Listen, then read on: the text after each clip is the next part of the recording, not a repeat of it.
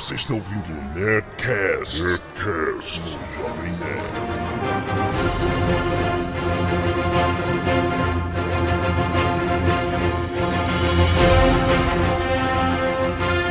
Lambda, lambda, lambda, nerds! Aqui é Alexandre Antônio, o Jovem Nerd, e eu detesto dar entrevistas porque eu só falo besteira. Aqui é Carlos Voltor e a Kryptonita é verde. Aqui é Mário Abad, o Fanatic, e eu já botei minha cuequinha vermelha por cima do pijama. Aqui é Azagal, o anão, e você que sabe não. Hoje vamos falar de Superman Returns! Sim, um mega boga filme de Brian Singer chegou nas telas e é a hora do Nerdcast. Vamos falar também dos outros filmes, claro, Superman 1, 2 e aquelas coisas que chamam de Superman 3 e 4 que devemos esquecer. Mas nós não esquecemos. Vamos falar deles também. Muito bem, vamos diretamente para nossos e-mails, não perder tempo. Vamos lá. Eu. Canelada.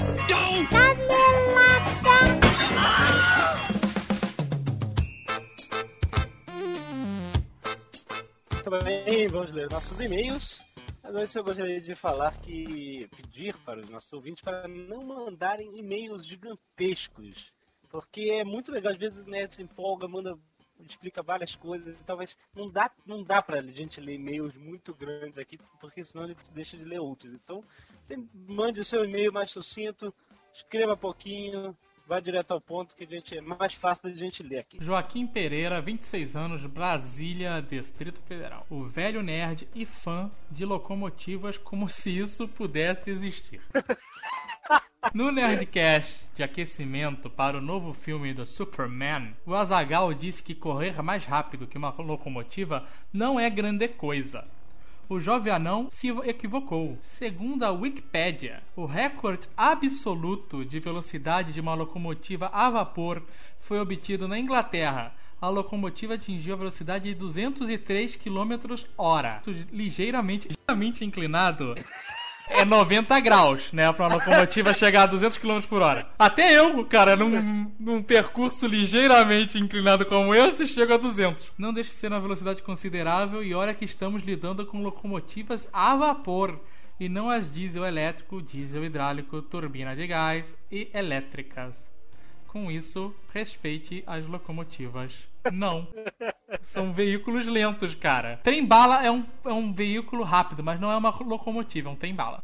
Evandro Louco, se isso é o nome, Porto Alegre, falando. Essa referência é sobre a Mulher Maravilha, se é a única mulher capaz de aguentar o Superman, e no Barrados no Shopping, o filme do Kevin Smith, muito bom. Quando o Jason Lee fala pro amigo que só a Mulher Maravilha aguentaria, pois a Lois Lane ia ter suas trompas de falópio explodidas pelo, é, vamos dizer, Ápice. ápice do Superman. e aí depois ele encontra o Stan Lee, esse filme é muito bom, ele encontra o Stan Lee no shopping e ele pergunta se o Reed consegue esticar qualquer parte do corpo e se o coisa é todo, todo feito de pedra. Pergunta sempre relevante, né? Será que o coisa faz cocô de pedra? Não sei, acho que sim, né? Porque o coração dele é de pedra, acho que o sangue dele é de pedra. Ah, vamos lá. Mas é, imaginar o coisa fazendo cocô é algo muito triste, cara. Não existe dignidade alguma em você ser o coisa, cara. Não existe. Porque cara. imagina, se ele faz cocô e vai limpar a bunda, é o quê? Mangueirada de alta pressão, né, cara? Que é a única maneira de limpar pedra que eu conheço. Ah, é verdade. Marilisa Fernandes, 16 anos, Cosmópolis, ou Pequenópolis, em algum lugar do cosmos, segundo nós nerds supremos. Não vou voltar a ler os e-mails com aquelas vozes rápidas. Eu quero, o Jovem Nerd não. Não, mas é porque, olha só, a gente teve muitas reclamações, muitas pessoas gostam, muitas pessoas não gostam. As pessoas que gostam podem viver sem. As pessoas que não gostam acham insuportável ver 10 minutos de mesa assim, então. Vocês, Assim, veem, achamos melhor. vocês percebem que aí aconteceu a transição de um site que era simplesmente pra gente zoar pra agora uma empresa. Não. Mas a gente ligaria o foda-se se o nego não tá gostando e gravava mais rápido. Agora não, nós somos um site político, né? vamos atender nossos ouvintes. que- Meu Deus do Eu vou te céu. falar. Não entendi nada de relações públicas. Não, eu entendo. Relações públicas é meu machado na cabeça dos meus inimigos. Vamos lá, Marcelo, falando em Machado, Marcelo JJ Machado, 32 anos, What are the odds? Campinas, SP. Aí ele mandou, olha, mais uma vez, ele mandou um e-mail gigante, não dá pra ler o e-mail todo, então eu vou pegar só um pedaço do e-mail dele, que já é grande. Oi, tchau. Ele falou sobre... Não, não. Não, que a gente tava falando sobre os Klingons não terem testas rombudas na série original. E ele mandou o seguinte e-mail. Quando no- nos 40 anos de Star Trek houve um episódio com a tripulação do Deep Space, onde eles eram obrigados a voltar no passado. Mais um caso, Azagal bizarro, ele botou aqui. Nhé. Mais um caso que eles voltam no passado. Pra conseguir, para corrigir um erro que aconteceu no whatever, né, no espaço contínuo, etc. E aí eles voltam por um episódio da série clássica chamado Problemas aos Pingos, que é um dos mais adorados pelos fãs. E eles interagem com os personagens da série clássica usando aquela mesma tecnologia que eles usaram no Forrest Gump, sabe? Fizeram Aham. aquela mesma, mesma coisa, aquela uma brincadeira. E, obviamente, a tripulação da da Nine é obrigada a, tro- a usar aquelas roupas, aqueles pijamas velhos, aqueles penteados dos anos 60. E mas fica mais po- complicado pro Worf, que é um Klingon e tem aquela testa avantajada, né? E ele tem que interagir com os Klingons da série antiga, que não tinham nada, era só os caras bronzeados e corporais. Aham. E Ming, aí Ming o- impiedoso. É. Ming, só que ele é verde, né? Mas ele é praticamente um Klingon enjoado. o Klingon mareado. E aí o Worf, quando as pessoas perguntam, ele se limita a dizer: Nós Klingons não discutimos isso com outras pessoas, sabe? Que ótimo. E aí, só que é, isso é verdade, o Marcelo, isso acontece, esse episódio é muito bom.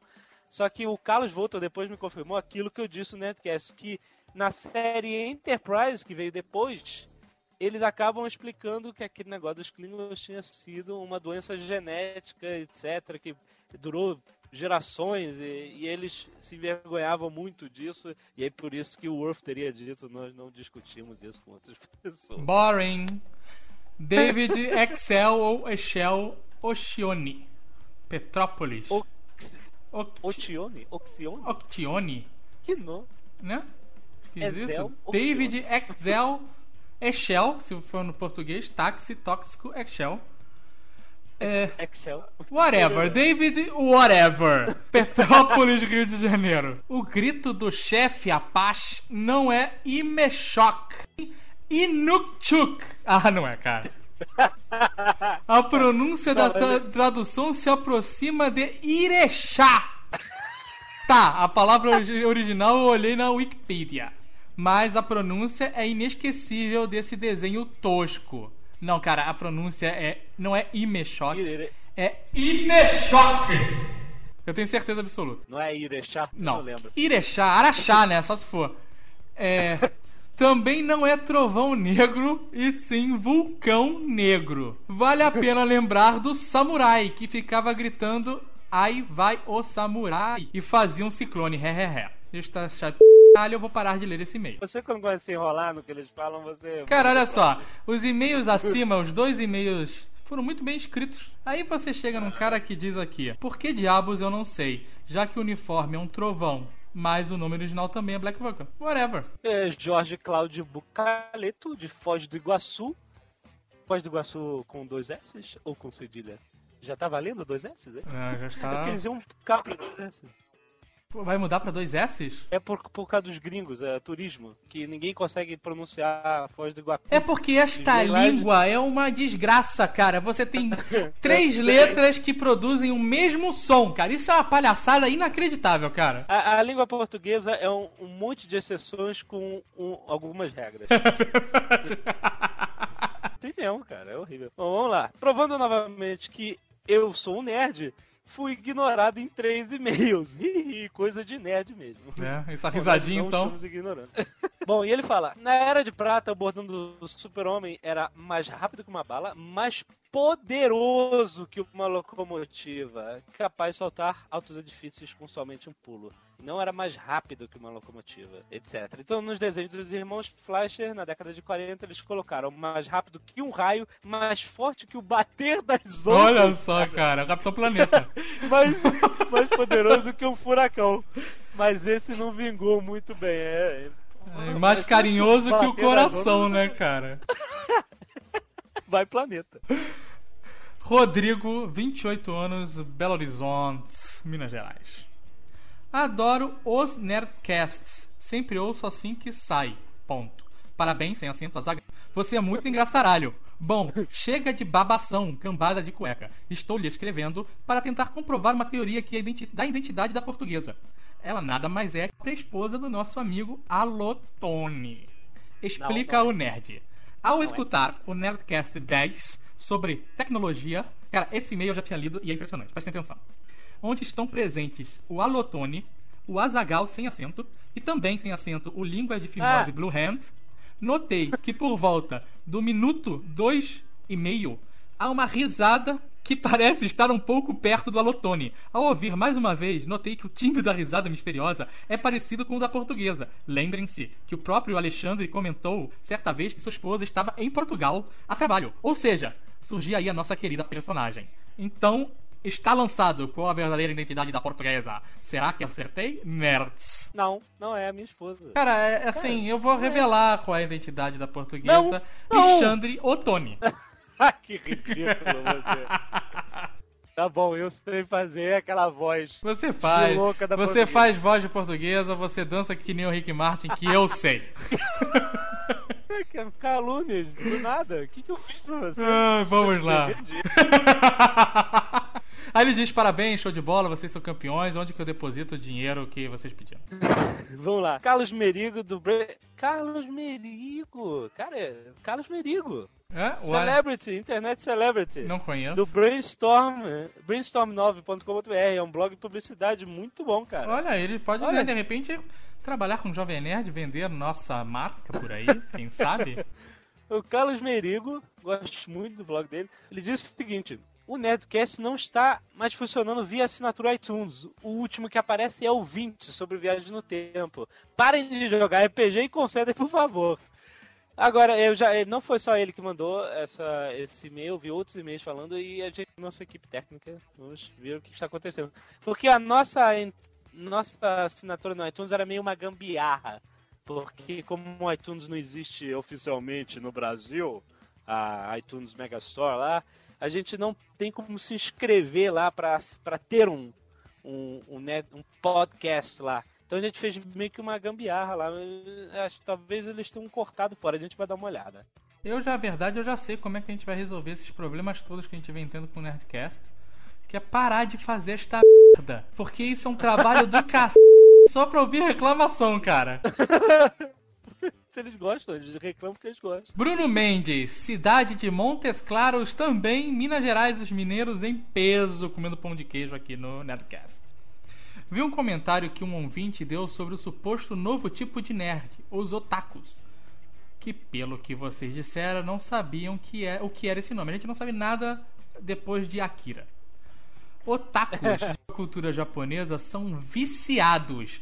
Pense em alguém que gosta muito de algo, não importa o que esse algo seja.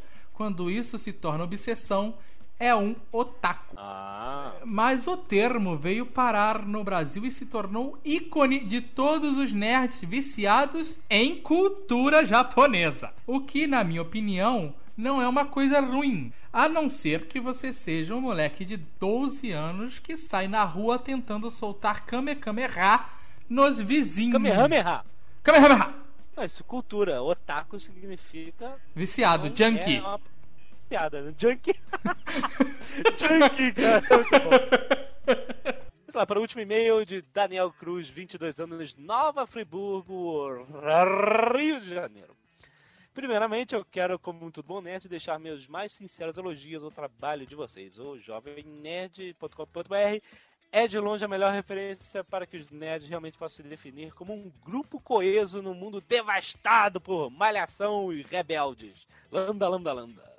Pois bem, no Nerdcast dedicado ao azulão, Superman, vocês chegaram a questionar a origem da careca de Lex Luthor. Ah, fui eu que falei Ainda é irônico. Foi você, então. Ainda é irônico brigar que, a brincar que teria sido obra do super sopro do super-homem. Mas concluíram que seria o problema de calvície mesmo.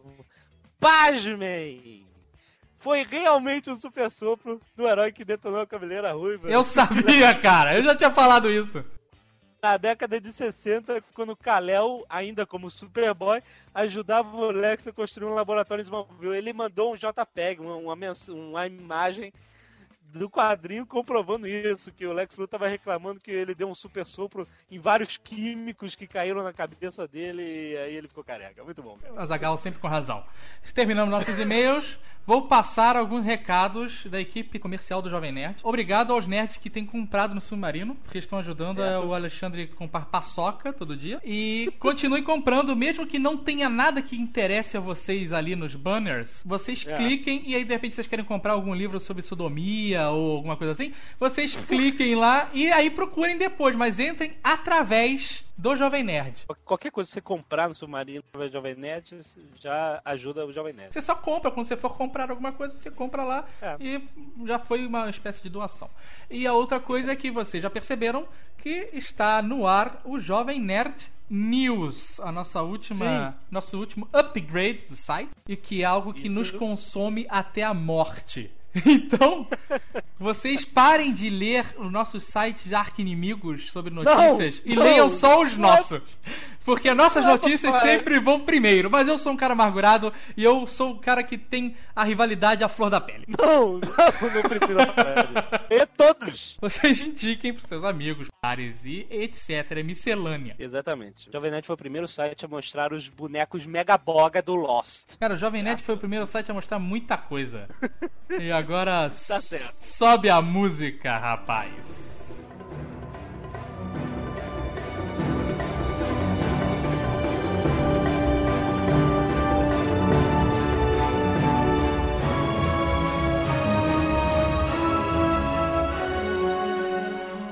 Muito bem, esses foram nossos e-mails.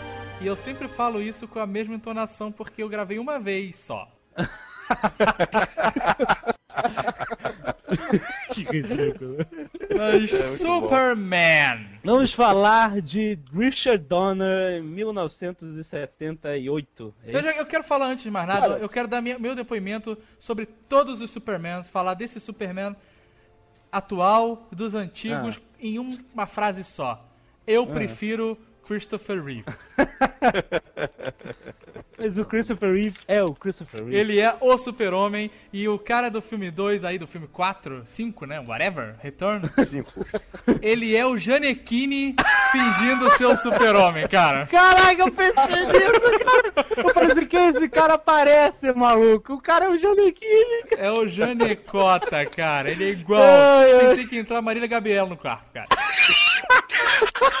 Mas vamos voltar no tempo e vamos ao passado para os primeiros Superman. Falar do 1 e do 2 e depois passar pro 3 e 4 não, vai ser Não, uma coisa. mas é, mas a gente teve que viver essa história, então temos que recontá-la. É porque lá, o quarto então. a gente vai falar assim, é uma merda. E aí passamos ao Vamos lá, como é que surgiu o Superman no cinema? É, eles decidiram Ah, é. fazer um filme aí. Opa, vamos fazer um filme pro cinema. Superman Não, cinema. não, não, porque o Super-Homem já estava na mídia, ele tinha um programa de rádio, ele tinha uma série de TV antigamente. Tinha desenhos animados. Teve peça na Brothers. não Ah, é isso? Eu não sabia. É, Ele voava. Cantava e dançava. Ai, É uma tarefa para o super-homem mesmo, cara. Richard Donner no comando de transformar o Superman em um filme. E os caras não tinham noção de como eles iam fazer pro cara voar, né? Porque era, uma, era um desafio na época, que eu lembro que eu vi no... Isso. Vocês é, sabiam que o Spielberg ele foi cotado pra dirigir o Superman? Na época? É, o primeiro filme. Só que ele pediu muito dinheiro. Aham. E aí os caras falaram: esse tal desse Spielberg, vamos esperar sair esse tubarão aí. Se for uma merda, a gente pega ele mais barato. Que é uma pena, né? O Super, olha só, em todos os, os documentários sobre a história do cinema e, e qualquer coisa, qualquer trecho, filme, montagem que faça dos melhores filmes, tem sempre duas produções mega nerds que são que aparecem, que é o Super-Homem e o Star Wars. É verdade. Sempre. Senão É, o Super-Homem é um, virou um ícone no filme. né? É, eu já era um ícone e virou um ícone maior por causa do filme no cinema, né? E eu, eu acho que o- a grande sacada do, do Super-Homem no- nesse, primeiro, nesse primeiro filme é que eles não tentaram inventar tanto. Acho que eles estavam ainda meio que tateando sobre essa história do super-herói, aí não tinham tido aquelas ideias rebuscadas que eles costumam ter. Vamos fazer o máximo, o máximo fiel possível. E é por isso que o filme funcionou, né? E uma outra coisa, eles também eles pensaram muito no público infantil. Então, eles, como eles queriam pegar as duas mechas de bilheteria, Aham. eles um roteiro que tipo assim ele é um pouco infantilizado, né? Ele é um, é um filme que era censura livre na época. Até esse último Super-Homem agora é 10 anos, eu acho, 12 anos. É, aqui no Brasil ele é livre. Não, é 10. É. Anos. tá aqui É, em Minas é Gerais, 13. ele é livre. ah, querido. Cidade pequena, maluco. Se não abrir censura livre, né, cara? Não vai deixar- Mas o primeiro Super-Homem foi livre, entendeu? Então, quer dizer, eu tive até o prazer de vê-lo no cinema na época. E o filme encantou multidões, né? Porque ele não se esperava. Os efeitos especiais, por, o que hoje em dia parecem completamente assim, é, arcaicos, eles na época foram assim, iluminadores, né? O, realmente a gente achava que o cara voava, aquela coisa toda. Eles e- até- Eles ganharam um prêmio especial por isso, né? Isso, é, ganharam para especial. Eles até venderam o filme falando: você vai acreditar que um homem O pode homem voar. pode voar. Isso antes deles desenvolverem as técnicas Isso. que fizeram o Superman voar. Eles, caras, caraca, como a gente vai fazer o cara voar? Os caras já estavam vendendo isso, né? É, e tiveram algumas ideias de jerico, né? Tipo assim, né? Vamos botar o Robert Redford como super-homem. o Não, cara. Deus! Isso é verdade. Esses filmes, todo grande clássico, ele tem a possibilidade enorme de ser uma merda inacreditável. Porque além de Warren Beatty e. e, e O Redford também foi chamado. Redford, teve, cara, milhões de pessoas. Teve Schwarzenegger, cara, Sly, Nick Nolte. Não! E o melhor, e o melhor da lista, na minha opinião, que é o Charles Bronson, cara. Você imagina o Charles Bronson, cara. Já por natureza, o cara é forte pra cacete. Raspa aquele bigode, tá tudo bem, cara. cara Puxa uma Magnum de- gigantesca. Agora o melhor não é os candidatos a super-homem. O melhor foi o cara que foi cotado para fazer o Joel. Jorel. Que Joel. Amarelo. Dá licença, minha licença poética. Joel. Joel. Caminhoneiro. John Voight foi Não! cotado para fazer Jorel, segundo vocês. Ai, meu Deus. Vou fazer mais uma vez uma defesa. O John Voight fez. Olha, Entendeu? Ganhou o Oscar. Foi um cara que fez filmes, inclusive, alternativos, independentes. ai, meu Deus. Pensarem nele não foi um absurdo naquela época. Ele não tinha virado um velho gaga ainda, mas entendeu? Então, não foi errado. Agora, Marlon Brando ganhou 4 milhões para aparecer em 10 minutos de filme. E ele deu a ideia que o S fosse o emblema da família. E sem motivo nenhum, porque emblema de família é o quê? Filha Kalel, eu sou Joel, só se a mulher dele fosse Suzana. Agora eu vou te falar uma coisa. A nome da atriz é Suzanne que fez. Eu sou o médio. Foi que fez a mãe do Carl Léo, né? Agora deixa eu perguntar Joel. uma coisa. Joel. E Uma Kael. coisa. Cauê. Uma coisa, Cauê, né? Tá lembrando do sol da, da, Do, do, o sol das Olimpíadas, Cauê. Olimpíadas não, cara, Pan-Americanos, canelada. Mas aí, uma coisa que eu sempre tive dúvida é essa estética de Krypton, de cristais, essas coisas, foi uma coisa estabelecida pelo filme? Ou já era. Pelo filme, é, no- realmente nos quadrinhos não tinham isso. Porque é, virou, os quadrinhos adotaram isso, né? Virou- é porque eu troço como era no Ártico, como é que eles iam construir uma fortaleza no Ártico, né, cara? Complicado, né? Não existia a ideia da fortaleza da solidão já nessa É porque a época? fortaleza já existia nos quadrinhos, né? Isso, nos quadrinhos, né? mas então ela não era toda de cristal. Ela era uma... uma. era toda de cristal. Tinha, inclusive, tinha uma, ela tinha uma porta assim que tinha uma chave imensa. O super-homem pegava essa chave e Exato. abria. Só ele tinha a força de pegar aquela p... chave. A chave parecia do tamanho do Para State Building, o tamanho da chave. Cara pegava aquela p... daquela chave e abria a porta. Tem até o Porta. episódio dos Super Amigos que mostra essa chave. É, e, e vou te falar uma coisa, ele se garantia tanto que ele deixava a chave do lado da porta, não era debaixo do tapete, não. A chave do lado da, da, da chave. Ah, Agora deixa eu perguntar um negócio. A opção de fingir que acrílico é cristal foi de propósito ou eles não tinham dinheiro mesmo? E outra pergunta que eu tenho, o o Christopher Reeve nesse filme, ele já era conhecido de alguma forma ou ele era que nem o Giannichini? Ah, não, não, não era, não Não. era, não era. Não era. Igual o Graças Janik, a foi uma escolha imensa, botaram, ah, como fizeram com esse agora também, e teve vários testes de pessoas que não eram conhecidas, uma pessoa de gente se inscrevendo pro papel, e ele acabou vencendo, graças a Deus, e foi um grande super-homem, um O grande super-homem, entendeu? Pô, cara, eu vi uma cena que Olha, eu. eu não vou dizer que é o melhor, não, porque a gente, a gente já tem que esperar o desenvolvimento dos próximos dois filmes do. Ah, do não, sim, mas Ele- até ele- ele- então... até então ele é o melhor, obviamente. Não tem como, não tem como se dizer. Não tem Agora tem uma, uma coisa, uma coisa interessante, que depois a gente vai falar mais, na- mais tarde, é que também o, esse filme, esse primeiro filme que foi feito, como ele foi uma coisa mais infantilizada e tudo mais, é, foi até melhor nesse caso pro Christopher Reeve, né? Ele acabou ganhando uma, um, um, um, ele acabou ganhando assim, uma áurea assim, de, um, de um cara mais, mais escoteiro, né? Um cara mais gente boa. Foi uma coisa mais, mais light, né? Não tem, não tem toda a dramaturgia que tem esse último filme, entendeu? Ele ganha simpatia, Isso, né, de simpatia de- na hora, aquele sorriso todo, sei lá. É, exato. Então, isso foi ótimo, né? Houve uma diversão muito grande por parte É, das crianças e tudo. tirando o super-homem, né, o, o, o cara de azul, que, que qualquer um faz, na verdade, só dá um sorriso, voa pra lá e pra cá e tá tudo certo, né? O, o Clark Kent dele é que é espetacular, cara. É, exatamente. Porque é. ele consegue mudar mesmo, assim.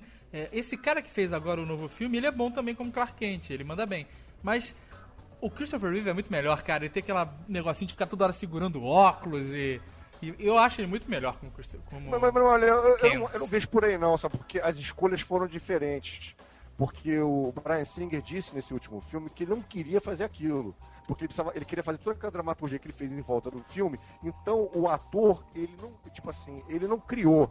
Quer dizer, ele criou, obviamente, a interpretação dele. Mas o Brian Singer, ele foi mandado pelo diretor. Já o Richard não, ele tinha que fazer um... Ele era de propósito atrapalhado, né? Aham. Então fo- foram escolhas dos diretores. Até porque quando o ator tá começando, que não é conhecido por nada, ele não tem como chegar pro diretor, não, eu vou fazer assim e acabou, entendeu? Não existe isso.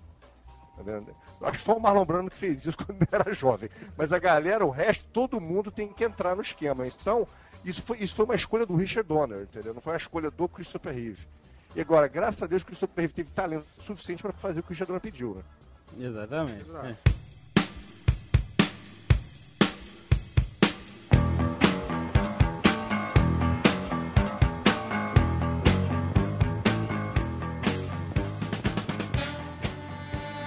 Falar o seguinte, eu acho interessante essa ideia do cristal, o lance da água, Hum. que eh, até utilizaram no último filme agora, porque como construir né, uma fortaleza da solidão? Então o que acontece? Jogando aquele cristal com contato à água, houve toda aquela criação, Uhum. é que isso foi uma sacada legal do roteiro. Porque isso o que ele ia fazer? Ele ia chegar lá e sair construindo uma casa, de repente, É, entendeu? é, é. Então houve uma grande sacada no roteiro, tipo assim, pô, não, se ele jogar o troço lá em contato com a água, ele vira aquilo tudo, se transforma como fosse uma cópia de Krypton, né? Aham. E, e vai ter acesso assim à, à tecnologia de cripto, aquela coisa toda. Aí ele pôde conversar com o pai dele. Então foi uma coisa muito bem sacada pelo roteiro que não tem nos quadrinhos. E o, e o Marlon Brando, mais uma vez, né, diz que ele espalhava suas, suas falas pelo set inteiro. Como assim, sempre, né? né? Você decorar, whatever, né, cara? O cara tá aí tocando 4 milhões, né? Espalha Todo negócio. personagem que este puto toca, sem ser o último filme que ele fez antes de morrer. Mas todo personagem que ele toca, cara, é imortalizado. É, pois é. Verdade, verdade. foi mesmo. o cara o- tocou o poderoso chefão, falou três linhas, foi, levou os tiros, sumiu, morreu. Todo mundo é lembrado no poderoso chefão. Mas o Marlon Brando é poderoso chefão. Você fala no filme, É, pum. exatamente. E quando você fala em Super-Homem, logo vem à sua mente o Christopher Reeve, logicamente, e o E o Marlon Brando. Marlon Brando que apareceu 10 minutos no filme. E quando você pensa também, você, na... você sempre lembra o Dr. Monroe. Que horror! Ah, eu não lembro disso não, cara. Horrível, meu Deus do céu. Não, isso já era... Vocês, podem- vocês- vocês têm que falar o Marlon Brando pelo que ele fez no passado, porque já no final de vida ele tava de saco cheio, só queria meter a mão no dinheiro. Agora, aquele cabelo de Valmor Chagas que ele tem com no do Superman é dele mesmo, é perucão? Não, Porque ele tem um cara, belo é perucão. tupete com 20... É, aquele é pirocão. Você entendeu? É descendência, tanto que o super-homem também tem. Entendeu? Não pega rapaz, né? Ele pega, É rapaz. genético. Tá lá no, no- no- em todos os filmes, né? Inclusive nesse último. É interessante que eles caem na água, mexe o cabelo, tem vento, mas o pega rapaz sempre volta né, pro lugar. É porque ele usou aquele gel do Quem Quer Ficar com Mary. Ah, que horror! E deve ser, deve ser, né? Porque é super potente, então trouxe não desarma de maneira nenhuma, né? Uma, cara. Mas se vocês repararem no primeiro filme, eu falei isso no outro Nerdcast, e vou me repetir agora. O cabelo do Clark Kent é repartido por um lado e o do Super-Homem pro outro. Cara, eu não O percebi. isso. disfarce é esse. né? Isso é essencial pro disfarce. Falando Ah, em meu cabelo, falando em cabelo, tem uma boa aqui do, do Gene Hackman, né, que fez o Lex Luthor no- nos filmes antigos. Gene Hackman também, que é um ator forte, de papéis fortes e tudo mais, também fez um, um, um Lex Luthor bem abilolado a pedido do diretor do Sim. Richard Donner, que é muito bem feito também. Totalmente cômico, né? A musiquinha Isso. John Williams. Tan, taram, tan, tan, tan, tan, tan, tan, E, e tan. aquele outros, né? Yes, Outros. Luthor, yes, Mr. Luthor. É, não, é, ele gritando é o melhor do filme. Senhorita Tasmaka! Foi uma pena que ele não decidiu não chamar essa menina no, no filme novo de Senhorita. A Nenê porque- Pernet, atriz francesa, né? Pois é, cara. né? Sabe quem foi cotado pra fazer a senhorita Tashmaker no primeiro filme do Super-Homem? Quem? Quem? Rudy Hall. Nossa. Quando ela era gostosa. Então, cara, chamaram o Gene Hackman. Até o Christopher Reeve escreveu no, no livro de biografia dele que ele, ele uma vez perguntou pro Gene Hackman qual era a motivação dele pra fazer o Lex Luthor. E o Hackman respondeu: O quê? Além dos milhões de dólares?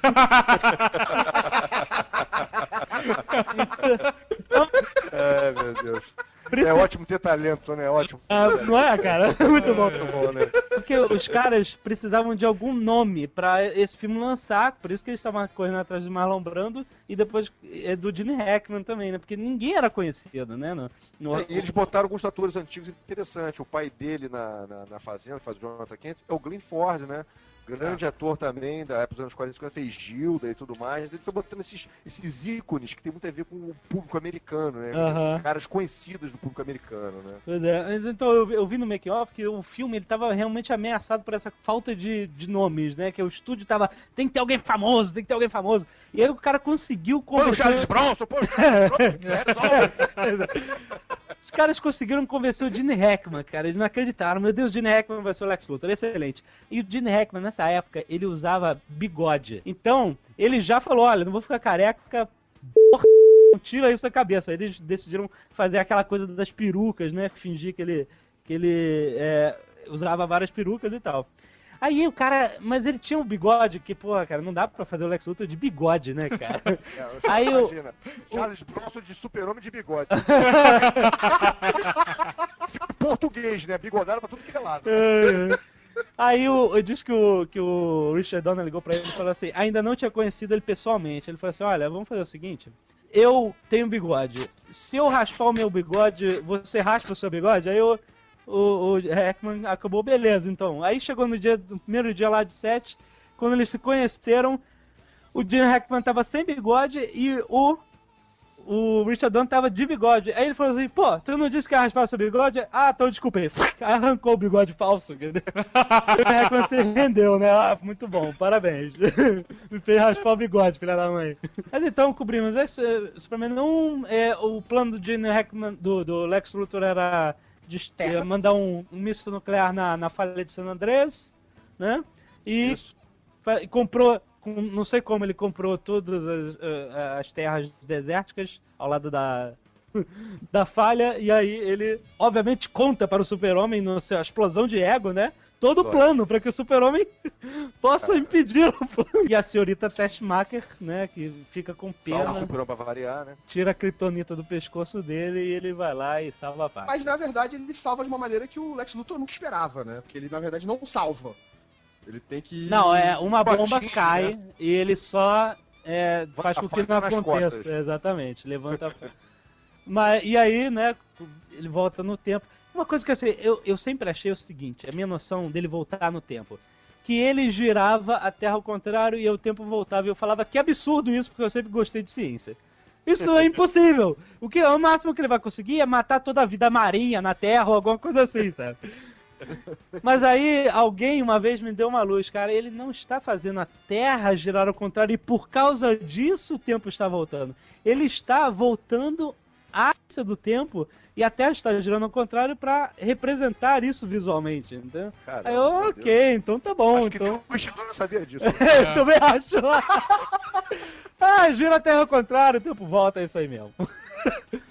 Com certeza. Bom, e aí e o aí- filme foi um grande sucesso, obviamente, né? Aquela coisa toda. Aham. E aí tivemos o segundo filme, né? A aventura continua, né?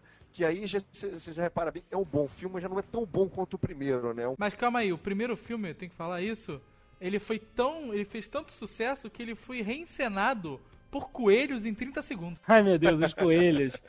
Tá, depois a gente dá o link do site dos coelhos, é muito bom, é uma animaçãozinha. Os caras conseguem fazer realmente o roteiro em 30 segundos, é impressionante. né? Vou botar uma notícia no Jovem Nerd News com o link dos coelhos. Bom, e bom, aí o que acontece? O- as pessoas, os caras não gostaram do Richard Donner, né, cara, de, algum, de alguma forma, né? Porque eles meteram. Quando o filme estreou, foi um sucesso, demitiram o Richard Donner. Mas o Richard Donner ele participou do segundo filme como mentor, né? Você sabe, né? Ele não foi diretor, ele foi mentor. Mas ele estava filmando ao mesmo tempo o segundo filme. Ele, ele foi todo refilmado pelo outro diretor que foi Isso, o Richard Lester. Isso. Não é? Então você viu que essa, esse negócio de mudar o diretor no meio do caminho não dá certo. Você viu com o X-Men 3, e aí você viu que já há 20 anos atrás já aconteceu isso, né? Inclusive, Mário, você deve ter notado isso. Claramente uma mudança de motivo do primeiro para o segundo filme, que no início do primeiro filme aparecem os três criminosos, General Zod, isso, isso. Né, sendo julgados e sendo atirados na Zona Fantasma. E isso. quando eles são jogados no espaço, eles ficam lá grudados naquele espelhinho falando Desculpe, eu me arrependo, por favor. No outro, no outro vou me vingar de você. Isso, no segundo. Eles repetem a cena e eles mudam o motivo, porque, né, pra, pra, ter a vingança, né? Ah, eu vou. Lógica, né? Jorel, vou me vingar de você, exatamente. Agora, né? sabe o que eu acho legal, cara? Que tudo que atira em Krypton cai aqui, né, cara? ah, cara! É porque aqui é um, é um depósito de lixo de Krypton, cara. O cara jogou aquela bomba no elevador lá, porra, aí explodiu, tava os caras ali voando perto e vieram aparecer Não, aqui. E o melhor é que depois eles vêm lá na Fortaleza Solidão, o, o Jorel falando... E eles foram atirados na zona fantástica. E somente uma explosão nuclear no metal. Agora, o, o, o Joel o pai do super-homem, ele teve um trabalho enorme, não em construir aquela nave e mandar o filho, em gravar esses cristais, cara. É. Imaginar tudo que ia acontecer, cara. Porque tem de tudo. Ah, se, se um dia você cair e tropeçar, você passa salompas e ingessa o pé. E... Caraca! Pior que as gravações do Cid Moreira da Bíblia. Eu sempre interpretei isso como uma inteligência artificial. Como ele, tanto que ele conversava com o pai. Isso, isso. É, isso. É, a parada ele fazia no... perguntas. Isso. E é engraçado, né, que a gente fala, né? O, o problema de Krypton é desenvolver uma nave para a família inteira, não dá. Tem que ser só pro neném. E outra, vamos trabalhar no sistema de pouso, né, cara? É. Não tem como. Krypton, cara, olha, meu querido, o trem de pouso não dá, não deu tempo. Pá! Quando ele volta no filme novo agora também, olha, uma plantação pro espaço. É, colheita, colheita do ano, um abraço, né, cara? É, e vou falar uma coisa, uma coisa que, quando a gente viu o segundo filme no cinema, todo mundo achou maravilhoso, bateu palma com a toda. Agora eu fico imaginando a mesma cena feita hoje em dia ele uhum. voando aquela bandeira dos Estados Unidos, não. Botando na Casa Branca, cara. De American Way. Ia, ia ser criticado pra caramba. Inclusive, Mário, ele trouxe direto da fábrica de cúpulas da Casa Branca. Prontinha, né, cara, o módulo. Não, hoje em dia não tem mais. E, e ele fala que o, o, lema, como eu falei, o pior inimigo do super-homem são os roteiristas. Os piores inimigos. Então o Super-Homem sempre foi, sempre foi uma figura na, um, extremamente patriótica para os americanos, né? Tanto que a gente, né, botou a, na, nessa semana lá as propagandas na Segunda Guerra, o Super-Homem falando lá, you can slap a Jap. Cara, isso é espetacular, cara. Você pode. É, a figura do Super-Homem imprimindo cartazes na época da Segunda Guerra falando, você pode esbofetear um japa. Né, cara? Compre. Hoje em dia, cara. Então o Superman sempre carregou, né, essa, as nas cores da, do uniforme dele, ele sempre carregou. Ele era o Capitão América da DC, né?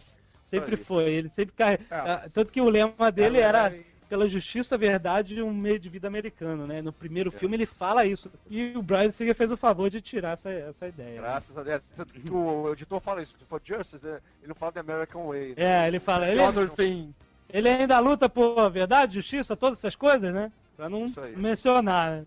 Agora, é, esse segundo filme eu revi há pouco tempo. E. Lá vai. É muito ruim, né, cara? Nossa, Nossa que é que a gente infringiu a regra de nunca. Existe uma regra básica que a gente já falou aqui várias vezes, e agora a gente vai falar com todas as letras, que é nunca assista novamente um filme que antes dos seus 15 Mas anos. Mas vou te falar uma coisa, eu, eu, eu, e tenha gostado. Eu revi um filme com meu, meu filho, tem 10 anos, adorou. Queria se jogar da janela e um caramba, tinha que segurar ele, eu maluco. Porque no segundo filme tem, tem aquelas porradaria de soco, né? Coisa que. É, criança gosta. Né? Eu também adorava. É, é o terceiro é. acabou virando, não, não foi nem mais infantil, foi pra imbecil mesmo. Porque no, no, no, segundo filme tem aquela cena clássica que o, os três vilões, né? O General Zod e os outros dois, eu nunca lembro o nome. Comparsas. É, eles assopram, né, a cidade, porque eles acham que o Superman morreu, E aí vai todo mundo lá, vamos lixar, vamos lixar. E eles começam a soprar todo mundo. E essa é a cena mais galhofa que eu já vi na vida. É. Porque eles falam assim, os diretores, o brainstorm, "Ga- beleza, a gente tem um sopro gigante, o que que pode ser soprado? Aí o cara, sorvete na bola de sorvete na cara do outro. O cara falou no telefone, Isso. falando com o telefone arrastado junto com ele. Não, Cara o- de guarda-chuva aberto sendo carregado. O cara do guarda-chuva é muito bom, patinando. cara, porque não está chovendo. Pois é. Mas, aí, mas as crianças riem disso, cara. É, pois é. Não, Isso você feito falou. Isso é da... O cara do patins, tem um cara patinando, estilo Isso. disco. De noite. assim, Roller maluco. disco, sabe qual é? Roller de- Não, tem uma das cenas também desse filme que pelo, foi bizarro quando ele tira o, o escudo do uniforme e Ah, vira aquela. A logomarca de papel celofane. Cara, aquele é muito é, ruim, tipo, cara. o celofane joga nele. Não, e É, quando- tem milhões de poderes, né, cara? Poder Só tem é. milhões de poderes, de poder de É, sumir, e- aparecer, Telecinese, eles têm telecinese, os É. kryptonianos. É, telecinese, poder de sumir, desaparecer. Mas essas invenções de poderes são demais, né, cara? Porque nessas capas de revistas também tem várias, cara, com poderes malucos. O super-homem falando: Ah, meu superpoder de tecer tapetes vai me salvar. cara, é uma loucura, cara. É, o, por, analogia, era o cinto de utilidade do Batman, né? Tirava É. de tudo ali, né? Exatamente, o que precisasse ele tinha um poder. É. E aí, O que é inclusive, ele. interessante na história do segundo, que Hum. tem, né? é Que ele revela a identidade dele pra Lois Lane, Isso, ele renega os poderes exatamente. e Manda bem fica, nela. pô. fica com ela, vai ter sua, vamos dizer, É lua de mel falar isso, cataratas do depois, lá Niagara. no quarto filme vai ter um porquê, né? Então tem que... Calma, hora calma, de relaxa no spoiler.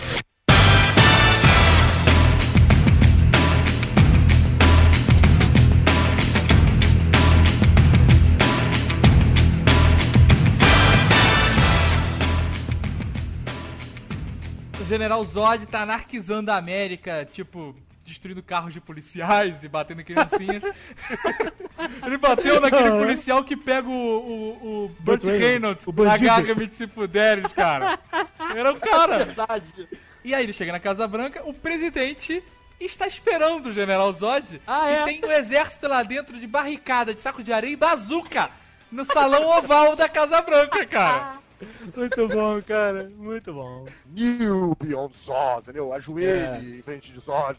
Aí o cara se ajoelha. Você ajoelhou tão rápido, você não pode ser o homem que controla esta nação. É, que ridículo. Aí uma coisa bem George Bush. Não, sou eu, sei lá o quê.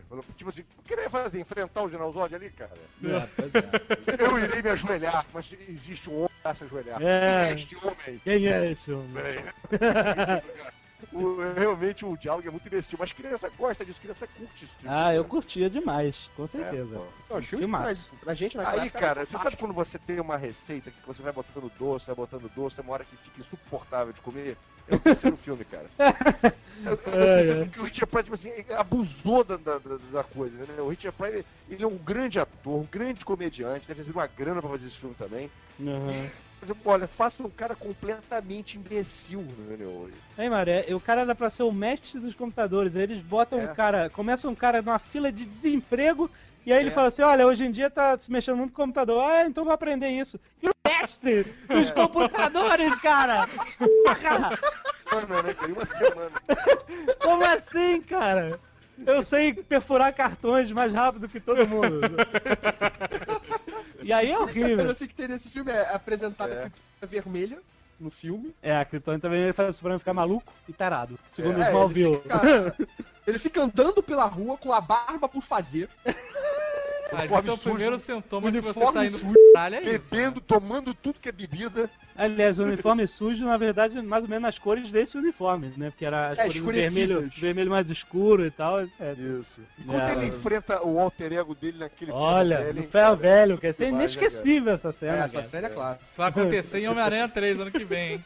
É verdade. Mas o pior que é verdade. Ser imbecil assim, isso me parece. Se for no ferro velho, eu vou gritar no cinema, cara. Eu vou ficar maluco. O Richard Pryor, ele ganhou duas framboesas de ouro pelo Super-Homem 3, cara. Sério? Sério. Excelente, cara. E aí termina ele invadindo a fortaleza tecnológica dele, e aí parece mais um episódio de Star Trek, cara.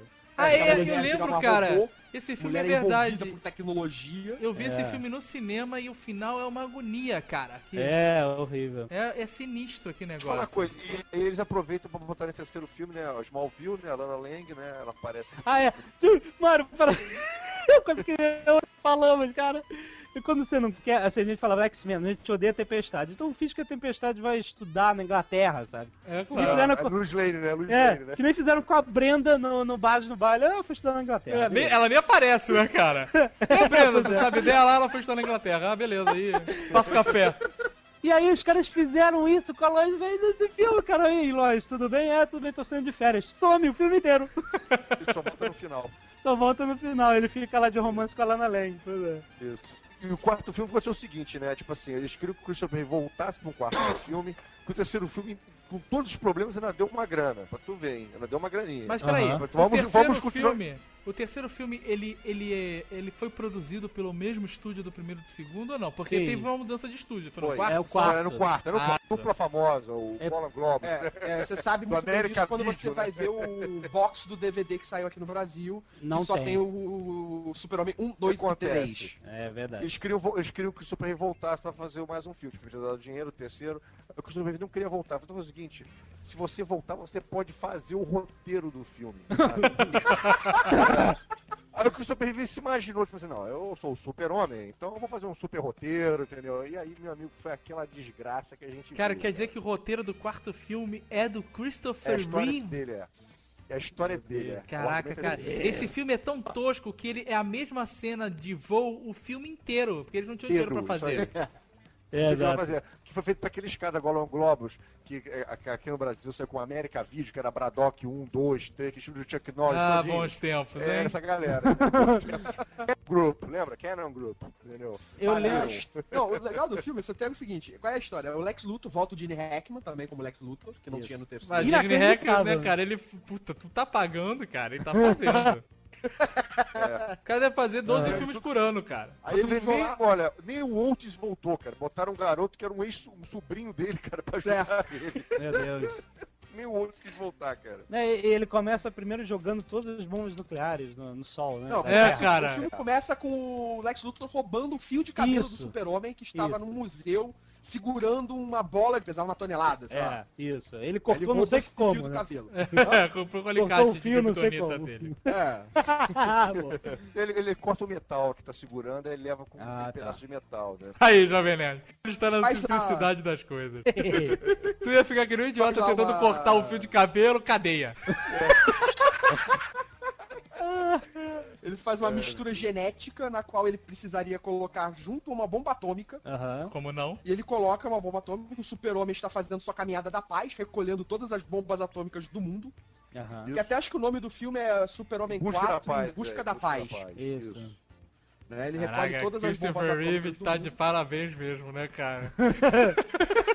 Aí no meio dessas bombas atômicas está lá o produto lá que o Lex Luthor fez com o cabelo dele, genético. Isso. E quando o Super-Homem arremessa essas bombas sol. atômicas no sol, surge um Super-Homem homem ativado por sol. Não, É o Um He-Man, homem né, nuclear ativado cara? por sol. Era o He-Man. Então, se ele ficar na sombra, ele apaga. De unhas pintadas, cara. Isso. Parecia que Dourada. é pro, pro Gala Gay aqui, cara. O Gala Gay aqui da- de- do Rio de Janeiro, cara. Eles brigam e aí é um fracasso. Agora, é, devia ter uma mensagem da Terra, né? Quando o Super-Homem joga todas as bombas no sol, gritando: Obrigado, Super-Homem, por destruir a galáxia. Pelo amor de Deus. Não chega tanto. É, cara, mas se você jogar todas as bombas nucleares, cara, no sol, alguma merda forte acontece, cara. Deixa eu te falar uma coisa. A pior coisa que tem é a briga deles na Lua, cara. Que aí os estão brigando na Lua e cai a bandeirinha americana daquele primeiro Puta homem. merda. Ah, Quando ele levanta a bandeira americana e põe no lugar, cara. Tá, Aí tá, vem, tá, tá. aí- aí vem um cara, joga a bandeira, aí, aí cai ele, aí mostra a bandeira caindo assim em cima dele e tudo mais. Ah, que beleza. Você sabe Não, que não, o Super-Homem fica- o fica ferido, né, cara? Porque o cara passa as unhas, cara, na garganta Isso. do Puta merda, cara, é muito. Unhada, briga de unhada. Parece briga de gay, né, cara? Unhadinha, entendeu? Mais uma vez, não, Christopher doente. Reeve está de parabéns, cara. É, isso Ah, passou é. na cabeça dele, cara.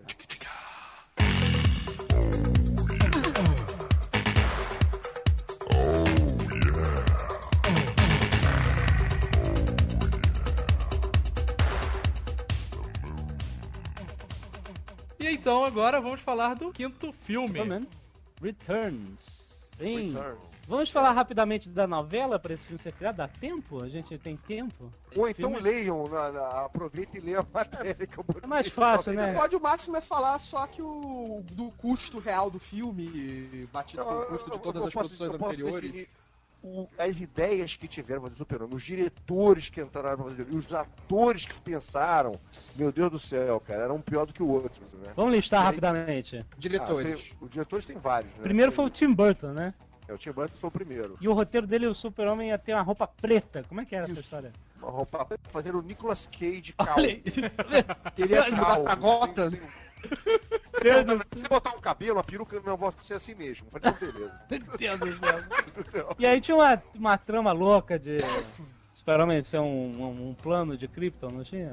Pra... É, tinha, é, não, não, teve o. o- conspiração. eu achei, achei legal que o Kevin Smith, né, que é um nerd de carteirinha, é um cara que ligado a quadrinhos, foi incumbido de escrever esse roteiro. Quando ele pegou o argumento e viu, ele deu gargalhadas homéricas. Falou, falou na cara, cara, isso aqui é horrível. Então, a gente vai pagar, sei lá o quê, então tudo bem, se estão pagando eu vou escrever, mas isso É. aqui é horrível, não vai dar certo.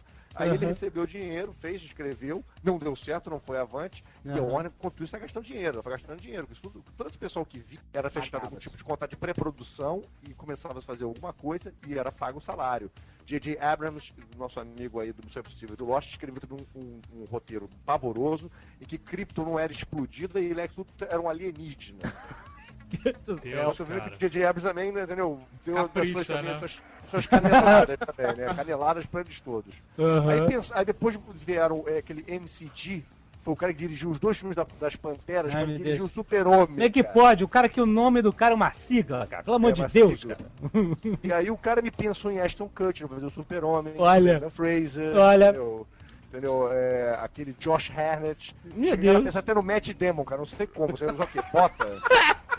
Plataforma, ora bola. Bota de plataforma Matt Damon de Super- Super-Homem, cara. Deus me livre, céu, cara. Por aí, né, cara? Chegaram a pensar no John Woo, chegaram a pensar em, em- no Oliver Stone, entendeu? Caraca! Mas aí o que acontece? Super-Homem É, no deserto com uma cobra, cascavel. Uma conspiração vai acontecer, né, cara? É verdade. Mas vamos falar do filme. Chega dessas fofocas de bastidores, senão a gente não tem tempo. Eu uma coisa, o Brian Singer, Isso, fala. ele, ele tava naquela coisa chove no mole com X-Men, né? Que ele vai ou não vai, sei lá o quê. E soube dessa, desse troço do super-homem tava vago. Ele se encontrou sem querer, ele esbarrou com o Richard Donner num hotel, no elevador. Olha, que, olha que coisas como são meio milagrosas. Aí o Richard Donner chegou pra ele e falou assim: Olha, se algum dia realmente fizerem fazer um super-homem, há 10 anos nessa novela, eu queria que fosse você que fizesse. Toda a minha bênção pra fazer esse filme. Dizer, o Richard Donner deve ter assistido os X-Men, ou sabido alguma coisa sobre isso, e comentou isso com o Brian Singer. Foi aí que ele pegou o telefone e ligou pra Warner e se ofereceu a fazer um filme. Dizer, Muito coisa bom. bacana, né? Bacana. E o- filme. E o, e o Brian. E eu sempre falei, cara, quando eu soube que isso ia acontecer, que ele tinha largado o X-Men pro, pro Super-Homem, todo mundo ficou meio assim, meu Deus, e aí eu falei, olha, eu já vi dois filmes dos X-Men bons. Eu prefiro sacrificar mais um, um filme do X-Men por um filme do Super-Homem bom, porque eu sabia que aquela. que tava uma bagunça a história do Super-Homem, podia haver um- uma mega. uma mega boga bosta. E aí eu, quando eu vi Brian Singer, eu fiquei calmo, cara. Mesmo quando teve aquela história, quando saiu a sinopse que o Superman ia ter sumido por 5 anos e que Lois Lane ia ter um filho, e todo mundo teve um filho, os fãs, né? Meu Deus, como assim? Eu falei, calma, calma, porque o cara, se contar a história bem, vai ser uma história legal, cara. Você vai ver. Eu, eu te confesso, eu perdi o medo. Quando entrou o Brian Singer, eu perdi o medo e eu, Eu tava também, certo. X-Men 3 foi o sacrificado e o Super-Homem foi bom. Então agora vamos entrar na nossa zona, de, spoiler!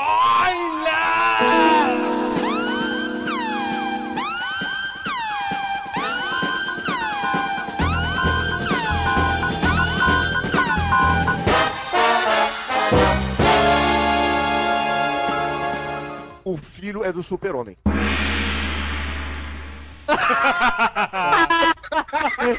Toma! Bom. Confirmando que o Ciclope é um corno vagabundo, cara. Em todos os lugares que esse cara vai e leva uma galhada. E o Singer sempre levando ele pra levar essa galhada, né, cara? Ai, ai. Isso, né, cara? É ano, cara, não tem como escapar. agora, pelo menos, ele foi um pouco herói nesse filme, né? Te- te- Teve umas tomadas boas, tentando salvar o super-homem, aquela Não, coisa eu achei boa. legal. Ele- eu- principalmente ele indo salvar a família. Eu achei bem legal. Isso, achei bacana também. Mas Legal, vamos começar do começo, né? Isso. Que é a explosão de Krypton. E na primeira cena do filme eu descobri que o Joel não era cientista porra nenhuma. Ele era o único cara que olhava pro céu, porque o sol, meu amigo, tava gigantesco, tava olhando pra explodir, cara. Olha, galera. Tá bom. Vocês não estão percebendo nada aqui? Não, não tá diferente? O sol pulsando. Ai, muito bom, cara. Parar na zona da fantasma, você não fica aqui com a gente, cara. É, muito bom. E esse Esse aqui é a mais. Esse aqui eu acho que é o ponto mais difícil da origem do super-homem de ser explicado, né? Por que, que os kryptonianos não se salvaram? Ou É, pelo menos o- Se o meteoro for atingir a Terra, a gente tem que fazer mesmo, né, cara? A gente tem que rezar é. pra acertar aqui, né? Não adianta, esse é o. Aquela tecnologia toda, né, cara? Impressionante, né? É, Eles não podiam é- ter feito o negócio do bebê super-homem engatinhando lá no laboratório. E aí cai dentro da nave, esbarra na alavanca e a nave sai voando. Que horrível, Está cara. sem nós! É, não adianta, esse é o argumento de 1938, já tá clássico e tem que ser isso, né, Não, cara? sim. Isso aí. Olha só, o filme começou com uma surpresa muito agradável, que foram os créditos serem iguais dos filmes Iguais, originais. iguais, é perfeito. é Muito bom, cara. Eu, eu fiquei surpreso, ai, não acredito. Que filme bom. Já podia sair. Acabou os créditos, podia sair, que eu já Tanto tava que você satisfeito. saiu antes do final, né? De tão emocionado que ficou. Ai, meu Deus. ah, essa história lembra. Eu passei mal, porra. Jovem Nerd ficou tão feliz de ver o Super-Homem que teve um piripaque do Chaves no final do filme. Comecei a suar frio, fiquei preocupado, vou ter ataque do coração. Aí ele. Mas eu arras... Pelo menos a... Velho é isso! Olha, pra ver o que o Gianni Kini não faz com o coração desse rapaz, hein, cara? Pelo, Cara, me- Pelo menos eu arrastei o Azagal pra fora comigo. Meu Deus. De assistir. Pelo menos assistiram mais de uma vez no começo do filme. Mas isso é que dá, o cara vai no cinema sem pagar, a gente consegue essas mamatas aí do Marabide pros pré-estreias, o cara enche a p do rabo de Coca-Cola sem gás, achando que vai se dar bem, cara. Eu tinha tido insônia dia anterior, eu tava cansado, foi uma um monte de coisa. É, Kryptonita vermelha. Mas o filme, voltemos ao filme, né? Então, começa ótimo, começa super adrenalina e tal, e de repente ele cai e, e aí não levanta mais, não conseguiu, não conseguiu me levantar da cadeira, sabe? Eu gostei, mas as pessoas que se incomodaram, elas meio que, que com isso, a segunda vez que eu vi o filme, eu senti que, poxa, de- Brian Singer podia ter sido um pouco mais rápido nessa cena. Mas eu, eu também achei isso, cara. Eu, assim, a gente saiu antes do final, né? Aham. A gente sa- saiu antes do momento que eu esperava ser o ápice. Que ele É, vai enfrentar o Lex. Voltar pra ver que a gente saiu justamente na hora que, o, que a ilha lá do Lex Luthor é criada. E aí a gente, quando eu fui rever o filme, eu falei, agora é, é o momento que ele pegar pra capar. E não. É, sabe, é caidinho, né? É, e o que acontece? A cena, a, a cena que te deixa completamente enlouquecido, que fez inclusive as plateias norte-americanas aplaudirem junto, é a cena que ele salva o avião, né? Que é uma cena de adrenalina máxima. Isso. É, o Até ponto alto do filme de aventura é aquilo. E depois na cena da ilha, realmente deixa a desejar, né? Mas aí o que aconteceu? desejar. Ele cometeu o mesmo erro do Jorge Lucas? Botou o Yoda lutando muito cedo? É, Eu acho que na cena da ilha ele não quis mostrar, tipo, a força do super-homem. Que a gente, isso a gente já sabe, ele não quis mostrar as fraquezas dele. Tanto que eu acho que a cena dele voltando do. do Richard tendo- tendo que voltar pra salvar o super-homem. Aquela cena dramática dele dizendo, não, eu tenho que voltar pra lá, tipo. Era é- aquilo é minha missão. Era a chance de ligar eles, né? Mas ela, ele salvar ela, ela salva ele. E etc. Cria um- uma ligação entre os dois, uma conexão, né? É, e tem aquela coisa do risco, tipo, ele não, não tem aquele. Ah, eu voltar pra lá é quase morte certa, porque eu tô voltando pra uma ilha de Kryptonita. É, mas. Eu coisa- tenho que eu- fazer isso. Ah, tá, você tá falando depois, quando ele É, volta pra lá. Isso. Ah, e o. Brian Singer tem uma coisa, ele falou desde o começo, isso aí ele avisou desde o começo para todos os ventos. Eu não estou fazendo um filme de aventura. Eu estou fazendo um filme sobre um romance entre duas pessoas, sobre os conflitos que, que uma pessoa que pode, pode ser o super poderoso, mas a super força dele não vai resolver os conflitos internos que Exato. ele tem. Ele falou isso várias vezes nas entrevistas. Então, quem foi sabia que ia contra isso. Eu não.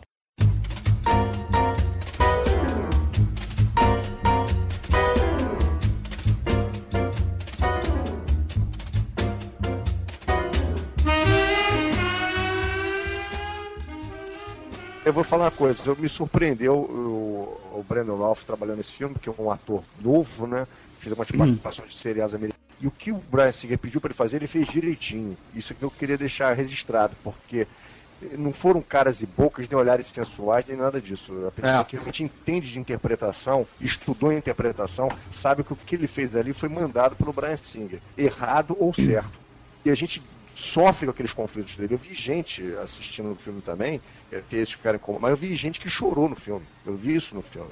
Vi, inclusive, na cabine de crítico, gente ficando um pouco emocionada, não chorando. E depois eu assisti o filme no cinema com, com todo mundo, eu vi gente que ficou com olhos marejados, ficaram dando lágrimas. Então, essa era a intenção do Brian Singer. E, tô- e eu reparei que essas pessoas que ficaram com os olhos mais assim, lacrimosos, dá pra ver que não era o típico comprador de quadrinho. Qual é o simbolismo dele caindo na Terra? Que, ele- que todo ser de Krypton pode virar um cometa? A história inteira, todo o filme é focado no de Eu vou que te falar. Deus, que ele seria, tipo, enviado por Deus ou um Deus. Ah, não. Isso. Não, não, não, não. Bate na tecla. Aí, cara, é síndrome de? Matrix, cara. Vocês estão querendo ver a historinha onde não tem, cara. Ca- Caiu crucificado do espaço sideral? A criação de 38, amigo, do Schuster e do Siegel, que eram dois judeus, a, a grande. é, a grande, como vou falar, inspiração que eles tiveram foi em Moisés, você sabia? Não foi em Jesus Cristo, porque eles não acreditam em Jesus, os judeus. Foi em Moisés. Isso. E A, a- a inspiração de isso está em todos os livros, você pode ler. De Schuster e Siegel foi isso. Como Siegel também é judeu, você sabe, mas também é judeu. Ele veio usar essa coisa, ele atualizou o tema para Jesus Cristo. Ele falou isso em entrevistas já. A gente não tá vendo nada Mas, não. Desde 38 já é assim. E, e o Super-Homem sempre teve uma visão messiânica, né? Até Isso, no, é. te- no texto do, do, do Jorel que ele fala, olha, você. Isso. Eu- eu o povo da Terra pode ser bom, só lhes falta luz para, Isso, para, para o caminho. isso Por isso que eu, eu lhe enviei você, meu filho único. Então né? só Isso. falta no segundo filme a Terra ser uma colônia de Krypton. Não, é uma experiência de Krypton que a gente fez, aí eu mandei Jesus Cristo aí pra salvar vocês e Joel é Deus. E todos os elementos, porque ele morre, né? E ele renasce, como Jesus Cristo morreu, e segundo os, os católicos. É, isso tudo. Ele, é- ele ressuscita, né, cara? É o terceiro É. dia, né? Ai, Ele cruz renasce. credo, hein, cara. Isso Mas é tudo é, aí. simbolismo, é É apenas cruz simbolismo. credo. Não é que ele seja Deus ou que. É É, um simplesmente simbolismo. aquela conotação, é o símbolo de que você está dizendo que ele é uma força superior, é um ser que veio para nos ajudar, para nos Agora todo salvar. mundo é Jesus. Neil é Jesus, Superman é Jesus, cara.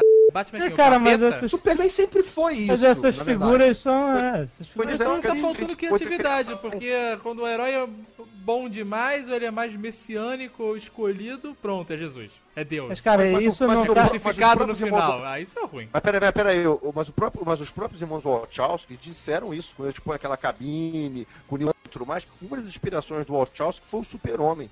E esse lado messiânico salvador tem a ver com o super-homem.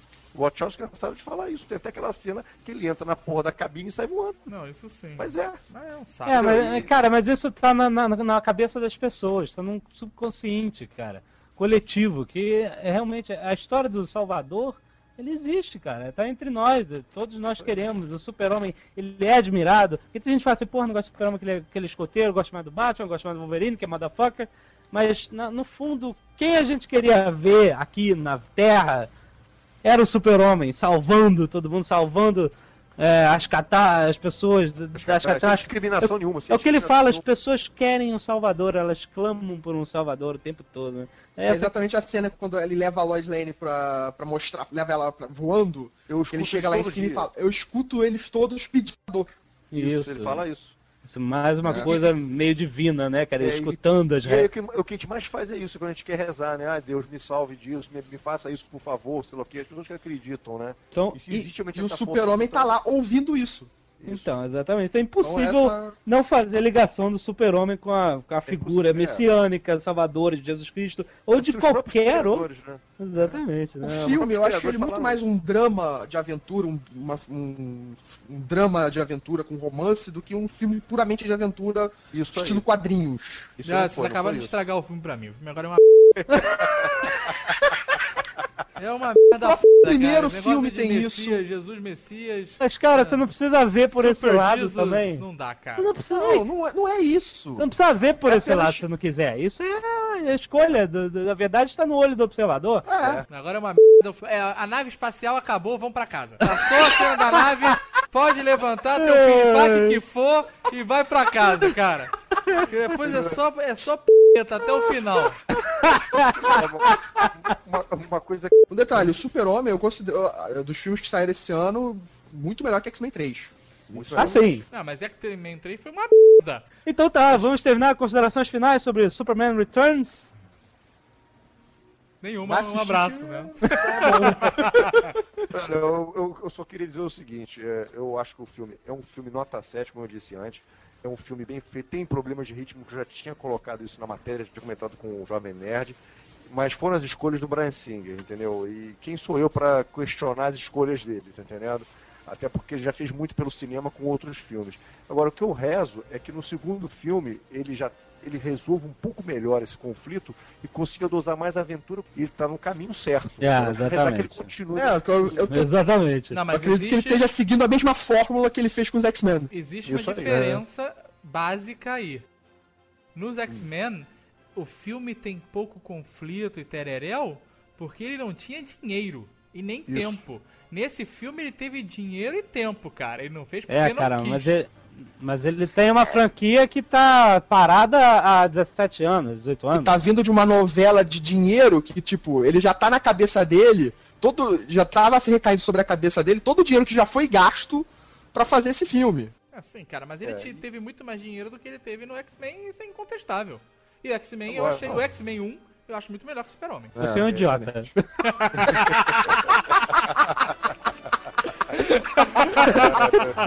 É,